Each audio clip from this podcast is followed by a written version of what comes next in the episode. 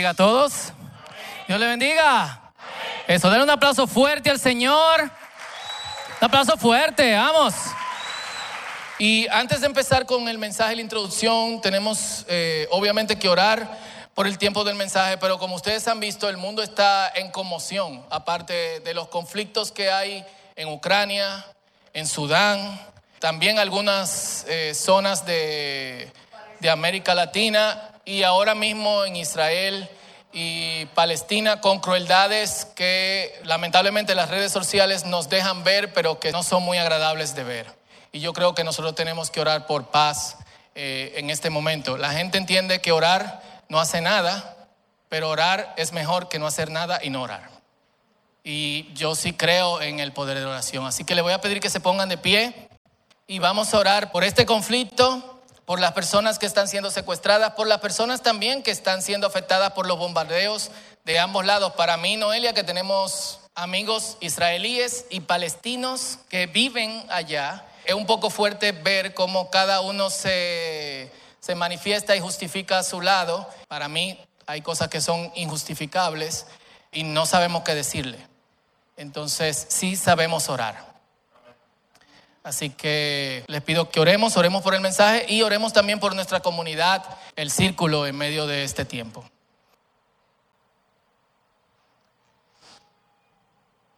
Señor, gracias porque tú nos escuchas. Gracias porque a pesar de lo inmenso que eres, de lo pequeño que nosotros somos, aunque tu palabra dice que nos has hecho maravillosamente complejos, nuestra maravillosa complejidad es una bacteria delante de tu increíble, magnífica, e infinita gloria, infinita belleza, infinita complejidad. Gracias porque nos permites acercarnos a ti y oramos en este momento por nuestro mundo, Señor.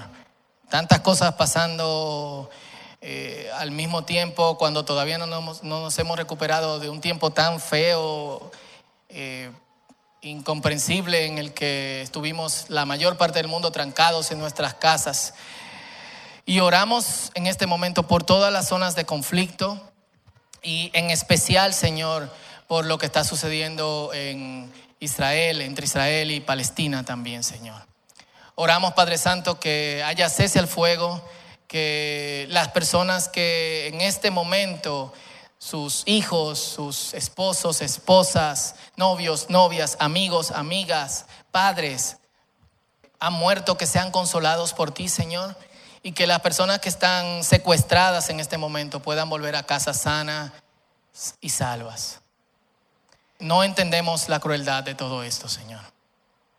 Y las guerras son más un conflicto entre gente que está en poder que nunca va a la guerra y que manda a otros para atender a sus cuestiones. Conociendo el corazón de amigos que viven en esa zona, pedimos por paz, Señor. Y pedimos por mejores soluciones.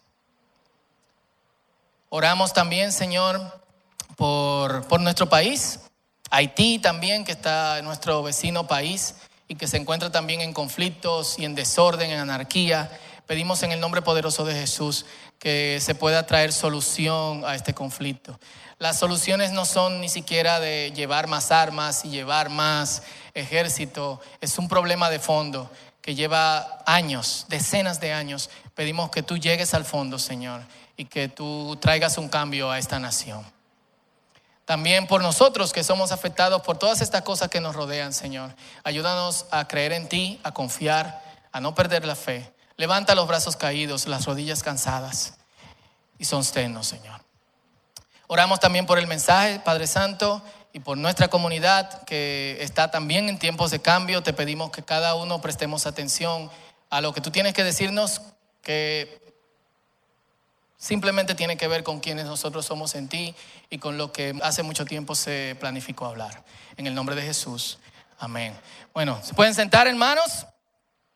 Y bueno, como ustedes saben, nosotros empezamos una serie la semana pasada que se llama La Chocante Alternativa. Y la semana pasada nuestro, uno de nuestros pastores JJ ah, estuvo hablando acerca de libertad y acerca de tomar decisiones los que me han escuchado predicar en otros momentos, yo siempre, prácticamente cada dos o tres prédicas digo esto y cada vez que hablo con alguien, qué sé yo, de 10, 3, 4 veces que hablo con personas sobre temas de vida espiritual, digo esto. La decisión es la actividad más espiritual que una persona puede tener. Yo sé que si yo preguntase aquí, ¿cuál es la actividad más espiritual? Dirían, orar, leer la Biblia, ayunar. Pero inclusive en esas actividades muy espirituales, en el centro, y perdonen que lo repita, pero hay que decirlo, en el centro está una decisión. Usted tiene que decidir orar. Si tú no quieres orar, ¿qué tiene que hacer aparte de tener ánimo? Decidir poner un tiempo para orar. Tú tienes que decidir ayunar, tú tienes que decidir leer la Biblia. Nadie te puede obligar a eso. Hay espacios en donde se obligan, te meten miedo, terror, te sacan a Chucky, pero lo legal es que cada uno tiene que tener esta decisión de orar, ayunar, de crecer en el Señor. Y hoy yo quiero hablar de una de las chocantes alternativas que tenemos como creyentes. Y es la elección del estilo de vida que Jesús nos propone. Una de las chocantes alternativas que es que tenemos como creyentes es la elección del estilo de vida que Jesús nos propone. Y para muchos es como, bueno, hay que vivir como vive Jesús, pero si somos honestos, y vamos a verlo hoy, muchas de las cosas que dice Jesús es como, eh, Jesús dijo eso, pero yo lo que creo que él quiso decir esto. Oh, preguntémosle a Jesús. Así que vamos a leer en Mateo capítulo 5, de los versículos 28 al 48, desde la Reina Valera contemporánea, para los que preguntan de algunas versiones, hoy yo voy a usar la Reina Valera contemporánea, quizás otra versión en algunos versículos. Leemos en el nombre del Padre, del Hijo y del Espíritu Santo. Ustedes han oído que fue dicho, ojo por ojo y diente por diente, lo que todos conocen los romanos llamaban lex talionis. Pero yo les digo, no resistan al que es malo, sino que a cualquiera que te hiera en la mejilla derecha, preséntale también la otra. ¿Cuántos dicen amén? al que quiera provocarte a pleito para quitarte la túnica, déjale también la capa. Eso es, al que te quite la camisa, también entrégale la camisilla. Y a cualquiera que te obligue a llevar carga por una milla, ve con el dos. Al que te pida, dale. ¿Cuánto dicen amén? Menos si es para droga, beber, yo no sé qué va a hacer ese tipo, él se ve raro. ¿Por qué dijeron amén? Al que pida, dale. Y al que quiera tomar de ti prestado, no se lo rehuses. Ustedes han oído que fue dicho, amarás a tu prójimo y odiarás a tu enemigo. Pero yo les digo, amen a sus enemigos, bendigan a los que los maldicen, hagan bien a los que los odian, oren por quienes los persiguen, para que sean ustedes hijos de su Padre que está en los cielos, que hace salir el sol, su sol, sobre malos y bueno, ¿de quién el sol? De Dios. Entonces él hace lo que le da gana con eso. Y que hace llover sobre justos e injustos. Porque si ustedes aman solamente a quienes los aman, ¿qué recompensa tendrán? Un amigo solía decir, cualquier narcotraficante hace eso. La Biblia dice, ¿acaso no hacen lo mismo los cobradores de impuestos? Y si ustedes saludan solamente a sus hermanos, ¿qué hacen de más? ¿Acaso no hacen lo mismo los paganos? Un amigo suele decir, los políticos corruptos. Por lo tanto, sean ustedes perfectos como su Padre que está en los cielos es perfecto. Repito ese último versículo. Por lo tanto, sean ustedes perfectos. Esta palabra es pleno, completo, maduro, como su Padre que está en los cielos es perfecto. Esta es palabra de Dios, amén. Y, y yo creo que debo de comenzar con esto. Ninguna situación de la vida me excusa para yo no actuar como Jesús.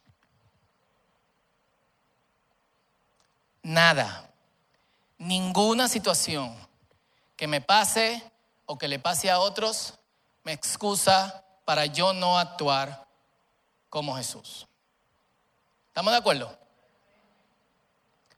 Y aunque las alternativas que Jesús propone suenan y parecen ser irracionales, Porque, o sea, prestemos la atención a esto. Yo sé que este tipo de, este texto nosotros lo hemos leído, qué sé yo, cientos de veces. ¿Quién ha leído esto cientos de veces? Levanten su mano. Cool. Eh, pero ¿quién ha escuchado poner la otra mejilla otras veces? Todos. Está en la Biblia. Es de ahí que yo estoy leyendo. Yo no me lo inventé. Cool. Ama a tus enemigos.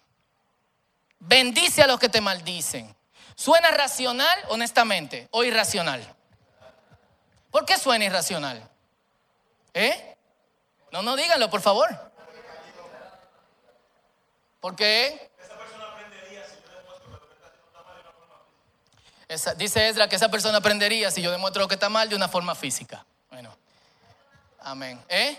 No es, no es lo normal, no es lo natural. De hecho, a nosotros desde chiquitos nos enseñan, no te junte con esa gente los que somos viejos, que vimos el chavo, chusma, chusma. Y de hecho, nosotros también aprendimos de nuestros padres. Aquí está doña Melania, ella es una mujer pacífica, pero tuvo enemigos. Como todos tienen enemigos, también aprendimos como de nosotros no, no bregamos con eh, con ellos. Está dentro de nuestra naturaleza. Entonces lo que Jesús nos propone es irracional. Y nos, lo que nos propone es irracional porque va en contra de la naturaleza caída, no de la naturaleza humana. Yo no estoy de acuerdo, y se lo digo desde aquí, con decir, somos humanos. No somos humanos. Estamos deshumanizados. Humano es lo que Dios creó. Y actuar como Dios creó es ser humano. Entonces, soy humano no es una excusa. La excusa es, estoy deshumanizado, perdón. Tú sabes que tiendo hacia allá. Ah, ok. Pero no, no, no, soy humano, no. Pero todo esto, que es nuestra chocante alternativa, es parte del reino de Dios, muchas veces llamado el reino al revés, porque Jesús nos pide cosas que son totalmente ilógicas. Creo que la semana pasada, una de las cosas que, bueno, no, la semana pasada no en el mensaje, pero sí en un estudio que me encontraba, una de las cosas que estábamos leyendo era, si tú quieres ser el mayor, tiene que ser el menor. Otra chocante alternativa, ¿por qué? Tiene que servir a los demás si tú quieres ser mayor. ¿Por qué es una chocante alternativa? Porque la cultura es, si tú quieres llegar lejos, se rucha palo. ¿O no? O no te deje coger de eh, magnífico. Entonces Jesús va en contra de la cultura y para colmo esto es algo apoyado dentro de todas las escrituras. Filipenses capítulo 2 versículo 15 dice, compórtense como, compórtense como lo hizo Jesús. Y les dejo de tarea los versículos 14 al 18 del mismo capítulo 2 para que se entretengan en esta tarde. Y lo que leímos en el principio es parte de un solo sermón de Jesús que está en el capítulo, los capítulos 5, 6 y 7 de Mateo, llamado el Sermón del Monte. Son los tres capítulos, mis tres capítulos favoritos de, de la Biblia. Y uno de los puntos característicos de este sermón del monte es que Jesús no abroga la ley. Jesús no dice, yo vine a destruir la ley, yo vine a hacer, eh, a, hacer lo contrario a lo que dice la ley. De hecho, la afirma. Pero dentro del sermón del monte, Jesús pimpea la ley, la complementa y la complementa destacando puntos de la vida del creyente que deben ser mejorados. Y esos puntos incluyen la oración, que tú sí seas así para lo que dicen delante de Dios. Cuestiones sexuales, cuestiones de matrimonio, cuestiones de generosidad, cuestiones de ansiedad y de preocupación. Jesús toca cada uno de estos puntos que son característicos y claves de la vida del creyente y al mismo tiempo toca cosas que tienen que ver como la muestra de hoy, solo una muestra de todo lo que se habla en el sermón de las relaciones interpersonales. En el sermón también se destaca que Jesús es diferente a la ley. ¿Y cómo Jesús es diferente a la ley? Cuando hablo de la ley me refiero a las ordenanzas que Dios le dio al pueblo de Israel y que están escritas en Éxodo, Levítico, Números y Deuteronomio, que son alrededor de 653 leyes que regulan su estilo de vida.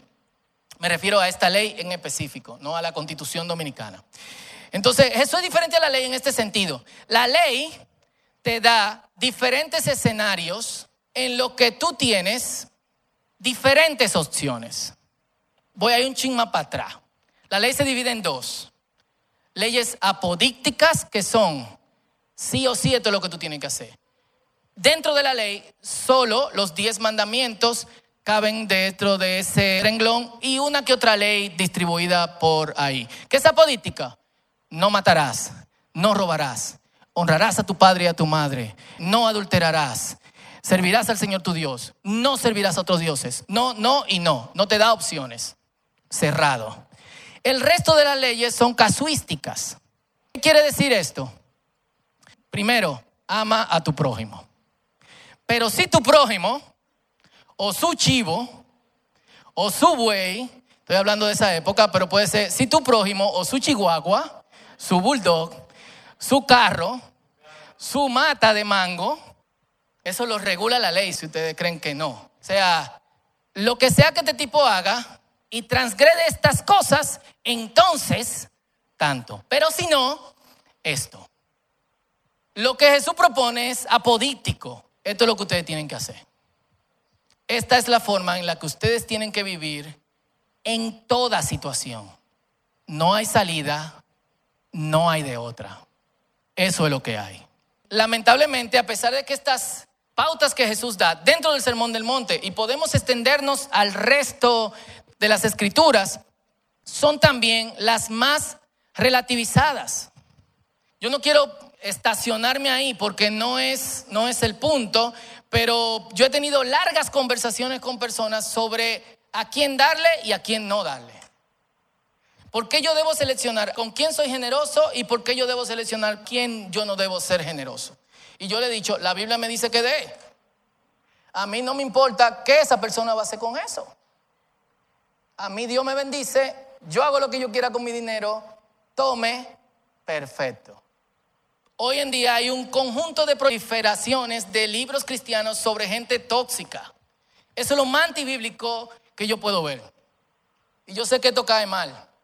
Pero si Jesús me dice que ame a mi enemigo, que bendiga a quienes me maldicen y que ore por quienes me persiguen, ¿quiénes son esa gente? Mi enemigo, quien me persigue y quien me dice, hey, tu madre. ¿Quiénes son esa gente? ¿Tóxica o intóxica? Entonces, tú tienes un conjunto de manuales bíblicos que son antibíblicos. Obviamente, Tú no vas a estar en un ambiente donde continuamente, tú no vas a estar en un tipo, Jesús no te dice, el que te maldice, ve donde él y dile que te maldiga 50 veces más, dale. Hasta que te malchite.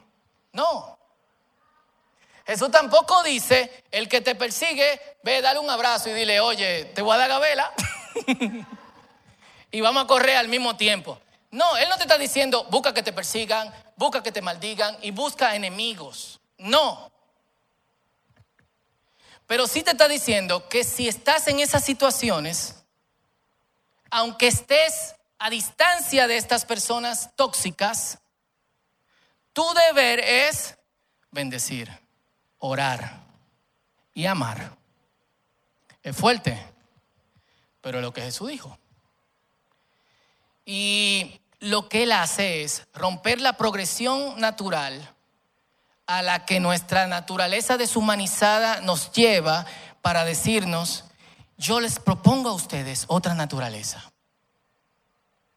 Y esta otra naturaleza es la naturaleza que el Padre quiere que tengas desde el principio. Es la naturaleza que nosotros debemos de tener. Yo quiero que ustedes sean perfectos.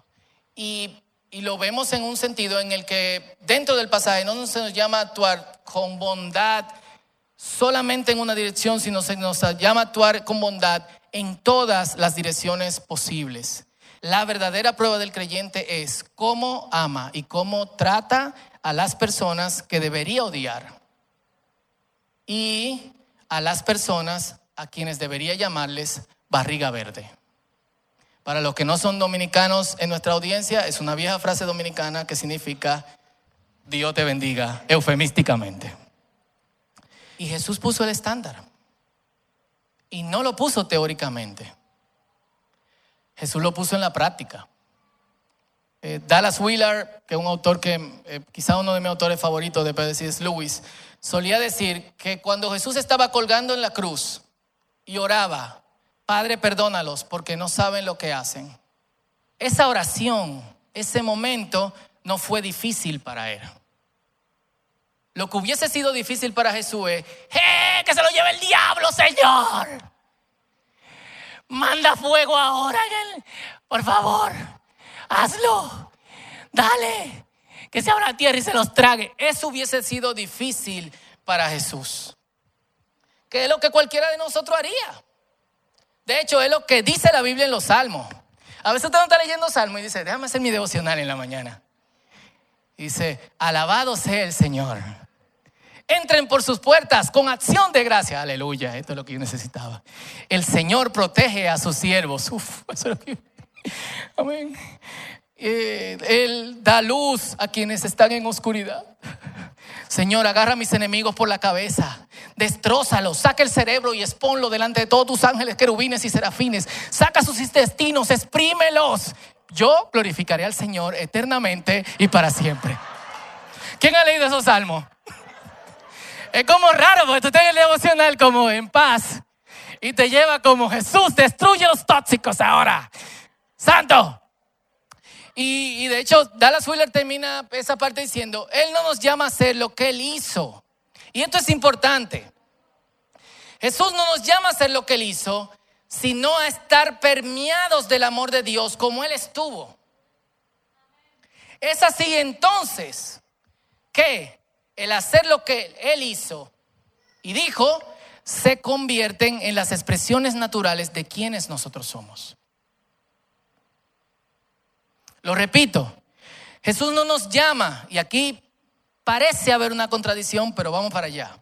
Él no nos llama a hacer lo que Él hizo. Si Jesús nos dijera, esto es lo que ustedes tienen que hacer. Sin una condición interna transformada, lo que Jesús dice cae dentro de ley. Pero hemos dicho desde el principio que Jesús es opuesto a la ley. ¿Por qué? Porque la ley está basada en, como ustedes son mi pueblo y han nacido dentro de este contexto, esto es lo que ustedes tienen que hacer. Pero lo que Jesús manda está basado en, ustedes deben ser perfectos, como su Padre Celestial que está en los cielos es perfecto. Por lo cual, desde su ser transformado y humanizado nuevamente, esta es la forma en que ustedes deben de vivir, porque es la forma en que Dios vive.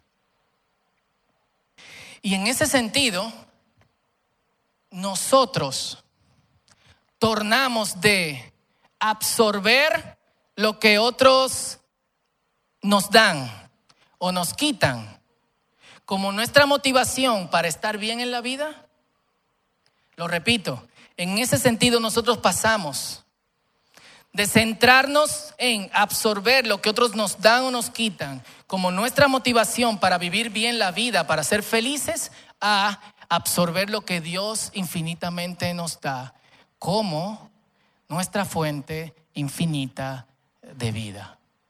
Y esto es lo que dice la Escritura. El que cree en mí, de su interior correrán ríos de agua de vida. ¿Qué son estos ríos de agua de vida? Es una personalidad nueva, es un carácter nuevo, es una forma nueva de vivir. Entonces, no es ley. La razón por la cual muchos lo relativizan es porque lo ven como ley. Y la ley es relativa. ¿En qué sentido la ley es relativa?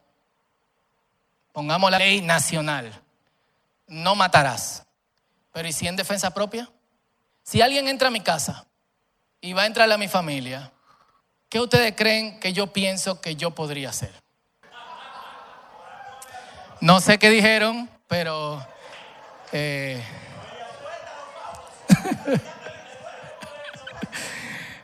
Entonces, muchos ven lo que Jesús manda y lo relativizan porque nosotros todavía estamos pensando en lo que Jesús manda como ley. Yo amo a mi enemigo, pero bajo estas condiciones.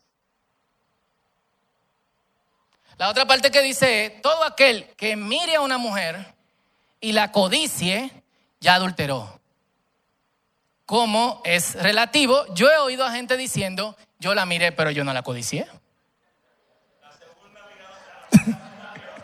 Eh, de hecho, yo, de, Esdra sabe que a veces escuchábamos gente diciendo, no le quite la mirada, solamente una, sin codicia. Ve hacia allá. Estamos viendo como ley.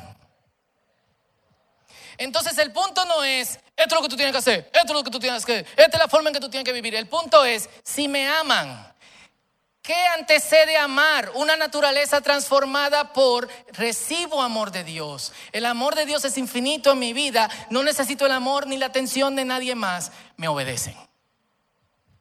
Si ustedes no me aman, ni me obedezcan. Cuando nosotros pensamos de esa manera, en manera de ley, en relativizar todo lo que nos ha mandado Jesús, algo en nosotros no ha cambiado. Algo que debe de cambiar no ha cambiado. Solo hemos asumido hacer lo que Jesús dijo como mi estructura de vida. Y eso nos sumerge cada vez más y más en amargura. ¿Por qué? Porque no vamos a entender lo que Dios nos pide hacer, al menos que primero amemos a Dios y recibamos su amor como nuestra única fuente de atención y de felicidad y plenitud. En serio. Entonces, lo que Jesús nos pide está en el centro. ¿Y qué nos pide? Sean perfectos. Versículo 48, sean perfectos como su Padre que está en los cielos es perfecto. ¿Por qué? Porque la fuente de su carácter, la fuente del carácter de ustedes, la fuente de quienes ustedes son, descansa en el amor de Dios. ¿Cuántos dicen amén? Y eso incluso supera las prácticas que nosotros hacemos como creyentes. Si ustedes han leído Primera de Corintios completo, algunos quizás solamente han leído Primera de Corintios 13, se van a dar cuenta que lo que inicia Primera de Corintios 13 es una disputa de los hermanos sobre quién es mejor. Y los corintios entendían que lo que era mejor era lo que hablaban en lengua. Y si tú no hablabas en lengua, tú estabas mal. Pablo entra en una conversación con ellos y le dice, hey, mire, si yo llego donde usted y todo el mundo está hablando en lengua y yo no soy creyente y no entiendo nada, ¿en qué eso me edifica? Mejor cállese la boca. Algunos dicen, yo no puedo controlar el espíritu. La Biblia dice, el espíritu se sujeta al profeta. La Biblia también dice, cállese, es decir, que tú lo puedes hacer. Es mejor decir tres palabras con mi entendimiento que 50 mil palabras que yo no entiendo, porque cuando hablamos en lengua, el Señor me está hablando a mí, no le está hablando a otros, al menos que haya interpretación. Y me fui en una en otro lado, pero es para llevarlo a este punto. No estén chocando sobre cuál es el mejor ministerio. Yo les muestro un camino mejor. Y empieza primera de Corintios 13. Si yo hablara todas las lenguas humanas y todas las lenguas angélicas y no tengo amor, ágape, de nada me sirve. Si yo doy todo mi dinero, ¿Qué es eso? Ley. Si yo me martirizo por el Señor, ¿qué es eso? Ley. Y no tengo amor, soy como una batería desafinada y un platillo roto. Y nos lleva entonces a la pauta del amor. ¿Qué es el amor? Es paciente, es benigno, es bondadoso, todo lo cree, todo lo espera, todo lo soporta. En la ley, tú quieres ser paciente. En la ley, tú te obligas a ser bondadoso. En la ley tú dices, estoy feliz porque la Biblia me manda a ser feliz. Pero fíjense a dónde nos lleva el pasaje. ¿Qué hace todas esas cosas? El amor. ¿De dónde fluyen? Amor. Ágape, que es el amor que fluye de Dios. Entonces yo no tengo que luchar por ser paciente, aunque se oiga raro. Yo no tengo que esforzarme por amar a mis enemigos. Yo no tengo que orar por quienes me persiguen. Se oye raro, ¿verdad? No como ley. Lo que yo tengo que hacer es inundarme del amor de Dios y el amor de Dios me va a llevar a eso.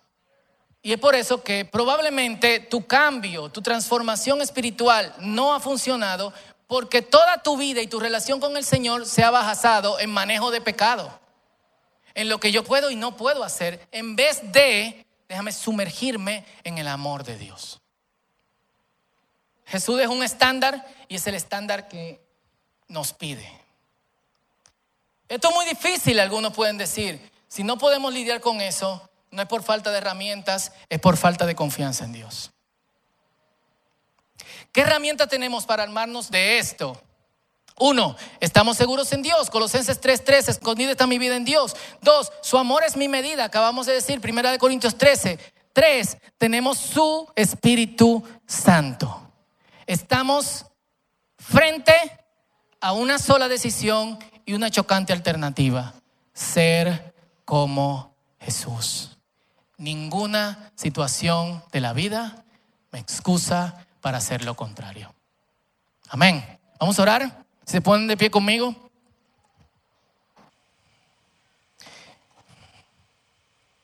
Y si, si queremos una prueba más de cuál es, de que esto es una chocante alternativa, nada más tenemos que fijarnos incluso en cómo los discípulos, algunos de sus discípulos, absorbieron parte de la enseñanza de Jesús. En más de una ocasión en el Nuevo Testamento, algunos de sus discípulos dijo, esto es muy difícil.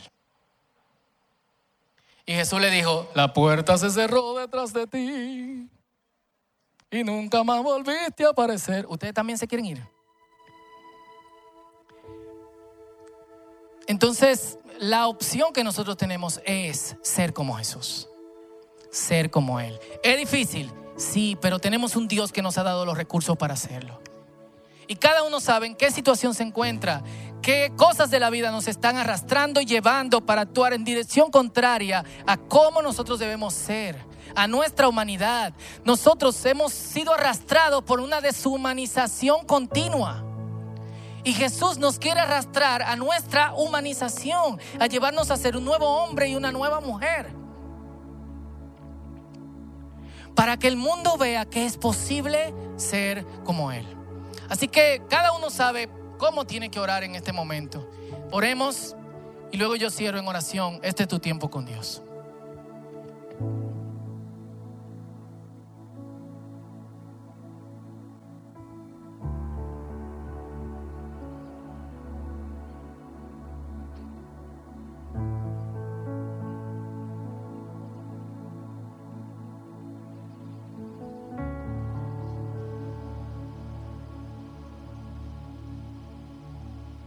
Gracias porque por tu palabra. Tu palabra es evidencia de dónde debemos ir. Y muchas veces podremos desviarnos, podemos ir en otra dirección, podemos tomar lo que tú nos enseñas en tu amor como ley. Y tu palabra nos dice, hey, presta atención.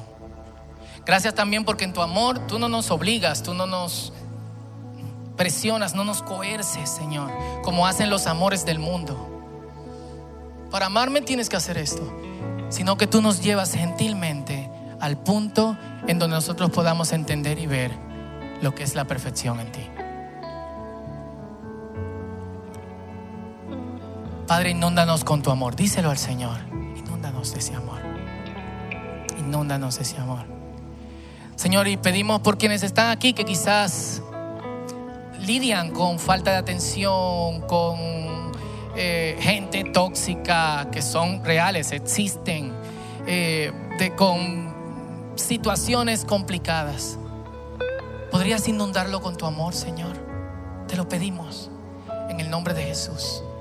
¿Podrías?